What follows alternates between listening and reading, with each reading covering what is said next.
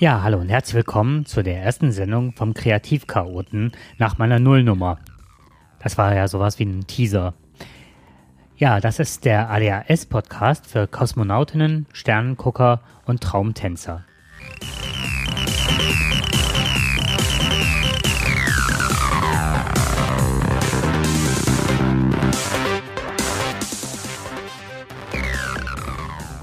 Die Musik, die ihr gerade im Hintergrund hört, ist von Marcello Morghese. Ich hoffe, ich spreche das jetzt richtig aus. Und heißt Mental Chaos.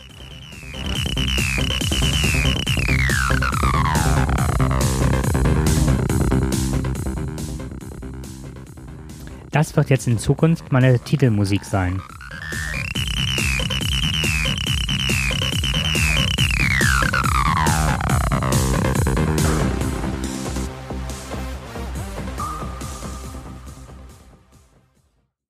Ja, warum benutze ich gerade diese Musik, beziehungsweise warum habe ich die ausgewählt? Also Mental Chaos gefiel mir ausgesprochen gut und vor der Einstellung mit meinem Medikament konnte ich Musik nicht ertragen, nicht im geringsten. Das hat mich kirre gemacht. Ich konnte mich nicht konzentrieren und ähm, ja, war zu abgelenkt durch Musik, was ich sehr schade finde, weil ich eigentlich Musik sehr gerne mag. Ja, und diese Musik hat noch etwas Besonderes, denn das ist ja eigentlich eine Techno-Musik oder zumindest eine technisch anmutende Musik. Und ähm, das Präparat, was ich nehme, ist ja, denke ich mal, eigentlich das Präparat, was viele Leute einschmeißen, wenn sie in Diskos gehen, um länger durchtanzen zu können. Und das fand ich halt eigentlich interessant und sehr witzig, dass das bei den ADHS-Lern eine umgekehrte Wirkung hat. Also ich werde davon ruhig und merke auch, selbst diese aufgeregte Musik kann mich nicht mehr aufregen, sondern fährt mich eher runter. Und ich finde sie ausgesprochen schön. Gut, beginnen wir mit dem heutigen Thema. Und das Thema wird sein, aller Anfang ist Theorie. Ob der Philipp heute still wohl bei Tische sitzen will? Also sprach in ernstem Ton der Papa zu seinem Sohn. Und die Mutter blickte stumm auf dem ganzen Tisch herum. Doch der Philipp hörte nicht, was zu ihm der Vater spricht. Er gaukelt und schaukelt, er trappelt und zappelt auf dem Stuhle hin und her. Philipp, das missfällt mir sehr. Seht ihr, lieben Kinder, seht, wie es dem Philipp weitergeht. Oben steht es auf dem Bild. Seht. Er schaukelt gar zu wild. Bis der Stuhl nach hinten fällt, da ist nichts mehr, was ihn hält. Nach dem Tischtuch greift er, schreit, doch was hilft's? Zur gleicher Zeit fallen Teller, Flasch und Brot, Vater ist in großer Not. Und die Mutter blicket stumm auf dem ganzen Tisch herum. Nun ist der Philipp ganz versteckt und der Tisch ist abgedeckt. Was der Vater essen wollt, unten auf der Erde rollt. Suppe, Brot und alle Bissen, alles ist herabgerissen. Suppenschüssel ist in zwei und die Eltern stehen dabei. Beide sind gar zornig sehr, haben nichts zu essen mehr. Der Strubbelpeter, wer kennt ihn nicht? Und die beiden darin enthaltenen Geschichten, der Zappel Philipp und Hans gucken in die Luft. Wenn wir beide Geschichten betrachten, fällt auf, der Zappel Philipp ist extrem impulsiv mit gehörigem Bewegungsdrang. Auf der anderen Seite ist der verträumte Junge nämlich Hans Guck in die Luft, der seinen Weg nicht im Blick hat und sich im wahrsten Sinne des Wortes nicht fokussieren kann. 1845 beschrieb der Frankfurter Arzt Heinrich Hoffmann im Struwwelpeter einige typische ADHS-Verhaltensweisen. Hoffmann betrachtete diese jedoch als Erziehungsprobleme und nicht als psychische Störung. Mir wurde der Struwwelpeter oft als mahnendes Beispiel vorgelesen aber nicht nur mir. Das fand in vielen Familien statt und er galt als Erziehungsratgeber. Oft wurde auch einfach nur mit dem Struffelpeter gedroht und den Kindern Angst gemacht, dass wenn sie sich nicht benehmen würden, genauso werden würden wie der Struffelpeter und es ihnen so erginge wie den Kindern in dem Buch. Und da sind wir auch schon mitten im Thema ADHS. Aktuell geistert immer wieder durch die Presse, dass ADHS eine erfundene Krankheit ist und nur der Pharmaindustrie in die Taschen wirtschaften würde. ADHS sei ein reines Erziehungsproblem. Ist ADHS ein reines Erziehungsproblem? Nein, das ist es meines Erachtens nicht. Und das kann man erfahren, wenn man sich mit der Thematik beschäftigt. Das Zappel-Philipp-Syndrom, wie ADHS auch benannt wird, hat mich aus einer noch ganz anderen Warte beschäftigt und interessiert. Kann es sein, dass ADHS einen so schweren Stand hat, weil der Arzt Heinrich Hoffmann, wie wir eben erfahren haben, mit seinen Geschichten groß und klein mit dem Wissen geimpft hat, dass es sich nur um ein Erziehungsproblem handelt? Da fällt mir spontan Spinat ein. Warum Spinat? Von dem Gemüse behauptet man ja auch seit unendlichen Jahren, dass es so gesund sei, weil es viel Eisen enthalte. Dass dies aber nicht stimmt, weil ein Wissenschaftler einen Kommafehler gemacht hat tut dieser Legendenbildung keinen Abbruch. Eins vorweg. Geht man davon aus, dass ADHS sehr stark auf erbliche Faktoren zurückzuführen ist, also mindestens ein Elternteil davon betroffen ist, so kann man erkennen, dass es ihnen schwer fällt, Strukturen und planvolles Handeln den Kindern mitzugeben. Und schon haben wir eine self-fulfilling prophecy. Es ist ein Erziehungsproblem. Ich sage nein, ist es nicht mitnichten. Aber was ist ADHS dann? Auch wenn ich nicht zu theorielastig sein möchte, meine Autokorrektur hat gerade an dieser Stelle witzigerweise aus theorielastig theorielästig gemacht. Sehr schön. Brauchen wir doch eine gemeinsame Grundlage. Also beginnen wir. Wir fangen mal an mit einem historischen Rückblick. Also, ich lese mal was vor, und zwar 1901 schrieb Sigmund Freud in seiner Schrift zur Psychopathologie des Alltagslebens. Es gibt Menschen, die man als allgemein vergesslich bezeichnet und darum in ähnlicher Weise als entschuldigt gelten lässt, wie etwa den Kurzsichtigen, wenn er auf der Straße nicht grüßt. Diese Personen vergessen alle kleinen Versprechungen, die sie geben, lassen alle Aufträge unausgeführt, die sie empfangen haben, erweisen sich also in kleinen Dingen als unverlässlich und erheben dabei die Forderung, dass man ihnen diese kleinen Verstöße nicht übel nehmen, das heißt nicht durch ihren Charakter erklären, sondern auf organische Eigentümlichkeit zurückführen solle. Ich gehöre selbst nicht zu diesen Leuten, also sagt Freud, und habe keine Gelegenheit gehabt, die Handlungen einer solchen Person zu analysieren, um durch die Auswahl des Vergessens die Motivierung desselben aufzudecken. 1902 beschrieb der englische Kinderarzt George Frederick Still das Störungsbild erstmals wissenschaftlich und postulierte, dass nicht eine schlechte Erziehung oder ungünstige Umweltbedingungen, sondern ein Krankheitsbild, Defekt der moralischen Kontrolle ohne allgemeine geistige Behinderung und ohne körperliche Erkrankung vorliege. An der Stelle sei angemerkt, postulieren heißt so viel wie fordern oder als grundsätzlich gegeben also ADHS wird nicht durch schlechte Erziehung hervorgerufen, sondern ist ein Krankheitsbild. Hier möchte ich für mich einmal anmerken, defekt ist ein Auto. Ich halte mich nicht für defekt, denn ohne die anderen könnte ich in dieser Welt ganz gut leben, auch ohne Medis. Und ob man es glaubt oder nicht, ADHS hat auch einige verdammt positive Seiten. Aber dazu mehr in einem anderen Podcast. 1908 publizierte Alfred F. Treadgold, ich hoffe, ich spreche die Namen alle richtig aus, sein Werk Mental Defiancy, das wie die Werke von Still üblicherweise als Grundlagenwerk für die moderne Geschichte von ADHS gilt. Das hyperkinetische Syndrom oder die hyperkinetische Erkrankung wurde von Franz Kramer und Hans Pollonow 1932 beschrieben.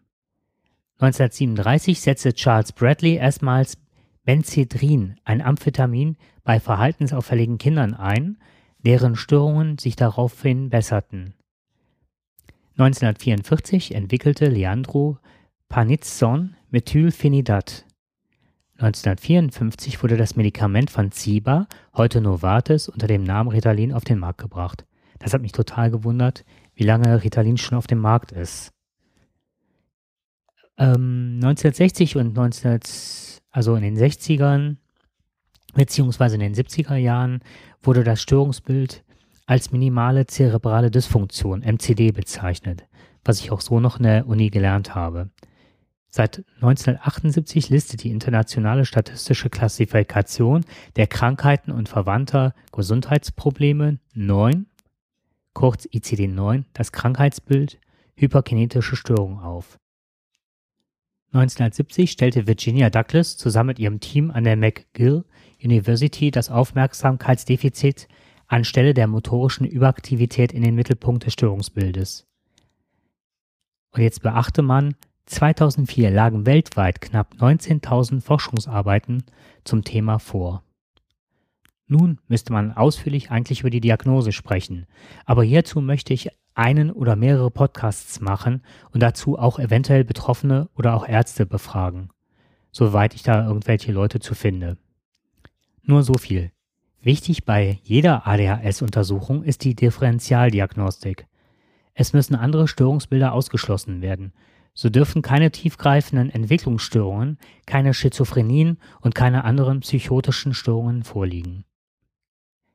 Die aktuelle Forschung relativiert jedoch schon wieder diese Ausschlusskriterien. So weiß man inzwischen zum Beispiel, dass entgegen früherer Annahmen ADHS und Autismus sich gegenseitig nicht ausschließen müssen. Was mittlerweile auch wieder als gesichert gilt, ist, dass der ADHSler häufig Komorbiditäten entwickelt. Als Komorbidität, was für ein tolles Wort, oder Begleiterkrankung auch genannt, werden die in der Medizin ein oder mehrere zusätzlich zu einer Grunderkrankung vorliegende diagnostisch abgrenzbare Krankheits- oder Störungsbilder bezeichnet. Auch hierzu in einem Podcast, zumal ich das Wort so liebe, einiges mehr. Derzeit werden einige quantifizierbare Merkmale für die Diagnose von Kindern mit ADHS diskutiert, die teilweise auch mit psychologischen Testverfahren wirklich messbar sind. Also man forscht nicht ins Blaue, sondern man erhält auch sehr gute Ergebnisse. Im Fokus dieser Diskussion stehen derzeit folgende Merkmale. Einschränkung des Arbeitszeitgedächtnisses, hier vor allem des visuell-räumlichen Arbeitszeitgedächtnisses im Gegensatz zum verbalen. Beeinträchtigung der Exekutivfunktionen mit mangelnder Hemmniskontrolle oder beziehungsweise Hemmungskontrolle, also hier ist die Impulsivität gemeint, Aversion gegen Aufschub von Belohnung, motorische Überaktivität, gestörte Verarbeitung von Reizen hinsichtlich verfügbarer Zeitfenster zur Erledigung von Aufgaben. Dysfunktionale Regulierung des, der Anstrengungsbereitschaft in Hinblick auf zielbezogenes Verhalten. Verändertes Zeitgefühl und Schwierigkeiten beim Einschätzen von Zeitintervallen. Auf viele dieser genannten Punkte werde ich jeweils in einem eigenen Podcast eingehen, weil ich auch hier mit Sicherheit eine ganze Menge aus meinem Alltag berichten kann. Vorkommen. Die international berichteten Prävalenzen für ADHS in bevölkerungsbasierten Studien variieren von 2 bis 7 Prozent. Eine Studie fand ein Geschlechterverhältnis von 2 zu 1 Jungen zu Mädchen beim vorherrschend unaufmerksamen Subtyp und 5 zu 1 beim hyperaktiv-impulsiven Subtyp. Die Prävalenz, von lateinisch prävalere sehr stark sein oder Krankheitshäufigkeit, ist eine Kennzahl der Gesundheits- und Krankheitslehre und sagt aus, wie viele Menschen einer bestimmten Gruppe, Population, definierter Größe an einer bestimmten Krankheit erkrankt sind. Im Erwachsenenalter bestehe ADHS bei 30 bis 50 Prozent der im Kindesalter Betroffenen unter veränderter Symptomatik fort. Ja, da kann ich wohl einiges zu beitragen, und zwar aus eigener Erfahrung. Bei Erwachsenen verwandelt sich nämlich die häufig äußere Unruhe, wie bei Kindern mit ADHS oft zu beobachten ist, in eine innere. Das äußert sich dann oft durch ein gefühltes inneres Getriebensein. Ich möchte in dem Podcast immer wieder sprachliche Bilder zeichnen, um die Zusammenhänge für den Nicht-ADHSler verständlicher zu machen. Also ich kann das nur für mich so beschreiben, wie ein Auto, dessen Gaspedal man komplett durchgedrückt hat und auch gleichzeitig die Kupplung und grundsätzlich den fünften Gang zum Anfahren eingelegt hat. Lässt man nun die Kupplung springen, also ein ADHSler lässt die Kupplung nicht kommen, er lässt sie springen, so wirkt man das System ab. Und übertragen heißt das, man ist unproduktiv, man muss von vorne beginnen und bis dahin wer einen ADHSler kennt, weiß, er hat schon wieder nicht den kleineren Gang eingelegt. Das ist nervenaufreibend und zwar nicht nur für einen selbst, sondern auch die Umwelt leidet darunter sehr. Ursachen und Risikofaktoren. Früher wurden zumeist Erziehungsfehler, Elternproblematik, Vernachlässigung und frühkindliche Traumata als alleinige Ursachen von ADHS angenommen und die Störungen grundsätzlich als soziales pädagogisches Problem angesehen. Siehe auch wie eingangs schon erwähnt, der Zappel-Philipp. Nach derzeitigem Forschungsstand 2014 handelt es sich bei der ADHS mit hoher Wahrscheinlichkeit um eine sehr komplexe, überwiegend genetisch bedingte Störung die Ursachen von ADHS. Man geht von einer heterogenen Ätiologie aus. Was für ein Wort Ätiologie ist ein Fachbegriff aus der Medizin bzw. Psychologie und bedeutet nichts anderes als die Lehre, die sich mit der Ursache und der Entstehung von Krankheiten beschäftigt. Die ADHS weist also eine heterogene, sprich uneinheitliche Entstehung auf. Sie ist multifaktoriell bedingt, kann also verschiedenste Ursachen und diese zum Teil gleichzeitig haben. Diese können sein neurochemische, neuroanatomische, genetische, hirnorganische Schädigungen oder aber auch Umweltfaktoren. Forscher gehen heute davon aus, dass eine Vielzahl einzelner genetischer Einfl Einflussfaktoren eine Rolle spielen. Andere Einflussfaktoren können zum Beispiel mit Schwangerschafts- und Geburtskomplikationen oder auch Umweltfaktoren sein. Oder aber auch Veränderungen im Neurotransmittersystem. Betroffen sind wesentliche Areale des Striatium und des Frontalhirns, aber auch im Kleinhirn und anderen Hirnarealen von Kindern mit ADHS konnten Abweichungen entdeckt werden. Die betreffenden Regelkreise sind wesentlich daran beteiligt, das Zusammenwirken von Motivation, Emotion, Kognition und Bewegungsverhalten neuronal zu realisieren bzw. zu steuern. Dysfunktionen, also mit Dysfunktionen sind Funktionsstörungen gemeint. Diese Regelkreise gehen mit einem Über- oder Unterangebot von Botenstoffen, Neurotransmittern in bestimmten Gehirnregionen einher. Bei ADHS sind dabei vor allem die Botenstoffe Dopamin und Noradrenalin von besonderer Bedeutung. Aufgrund der Stoffwechsel- und Funktionsstörungen im Gehirn sind die Betroffenen nur eingeschränkt in der Lage, ihre Aufmerksamkeit auf eine Sache zu konzentrieren. Sie leiden an einer gestörten Selbstregulation. Gleichzeitig ist der Zugriff auf vorhandene Fähigkeiten und Informationen behindert, so dass eine vorausschauende Handlungsplanung erschwert wird. Ebenfalls nachweisen konnte man neuroanatomische Befunde, dass also die zerebralen Hemisphären bis zu 8% vermindert waren. Also es fand eine Volumenminderung des Gehirns statt, wenn ich das richtig verstanden habe. Weitere Faktoren sind so psychosoziale Faktoren. Das wäre zum Beispiel der niedrige Ausbildungsstand der Eltern, niedriger sozioökonomischer Status, Alkoholprobleme beim Vater, wobei ich mich dann gefragt habe, was ist, wenn die Mutter auch Alkoholprobleme hat oder gehabt hat, alleinerziehende Eltern beziehungsweise Trennung der Eltern, wobei die, hier die Trennung der Eltern nicht kompensiert werden konnte. Oder auch einfach nur hoher Stresspegel in der Primärfamilie. Exogene Faktoren. Hier muss noch kurz erklärt werden, was exogene Faktoren bedeutet. Also exogene Faktoren sind Dinge, die von außen einwirkend sind. Exogen heißt also von außen einwirkend. Im Gegenzug hierzu spricht man von äh, endogenen Faktoren, wenn diese von innen heraus wirken. Exogene Faktoren können sein zum Beispiel Alkohol. Die Neurotoxität, äh, was für ein Wort, die Neurotoxizität von Alkohol in hohen Dosen ist bekannt. Neurotoxin ist ein Nervengift. Es gibt Hinweise auf den Zusammenhang von Alkoholkonsum in der Schwangerschaft und der Häufigkeit des Auftretens von ADHS. Eine andere Studie fand einen Zusammenhang von pränataler Alkoholexposition und Konzentrationsstörungen und Hyperaktivität. Exogene Faktoren Rauchen. Tabakrauchexposition vor der Geburt ergab ein 1,9-fach höheres, nach der Geburt ein 1,3-fach höheres Risiko für Verhaltensauffälligkeiten. Insbesondere Zum Zusammenhang pränatale Exposition und spätere Verhaltensstörungen existieren inzwischen zahlreiche Studien. Es gibt den Verdacht, dass pränatal aufgenommener Tabakrauch zu einer späteren Sucht befähigt. Zuletzt möchte ich gerne nochmal hier an dieser Stelle auf den genetischen Einfluss abheben. Der beträgt 60 bis 80 Prozent. Und das konnte man halt daran feststellen, dass man Studien mit Zwillingen, und zwar mit eineigen Zwillingen durchgeführt hat. Bei zweieigen Zwillingen lag die ADHS-Disposition, die genetische, bei 35 Prozent. Ähm, so, zum Schluss möchte ich gerne zu der Behandlungsbedürftigkeit kommen. ADHS kann in drei Schweregrade eingeteilt werden. Bei einer leicht betroffenen Person ist die Symptomatik nicht so stark ausgeprägt, dass sie behandlungsbedürftig ist. Sie besitzt eine höhere Kreativität, ist etwas weniger impulsgehemmt als normal und kann sich nicht so gut konzentrieren wie andere Menschen.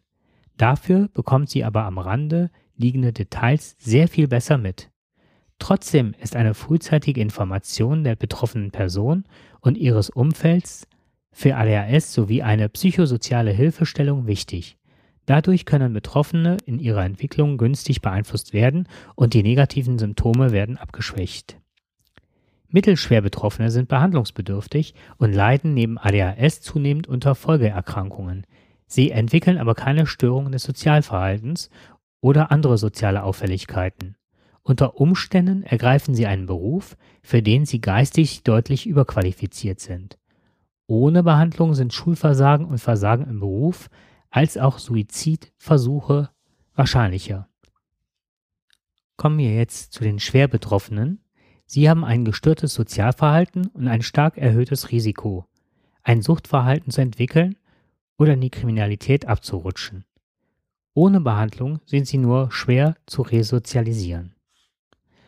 Okay, so, das waren die Grundlagen. Jetzt kann ich auf die Dinge eingehen, die mich mehr interessieren und teilweise hier schon angeklungen sind.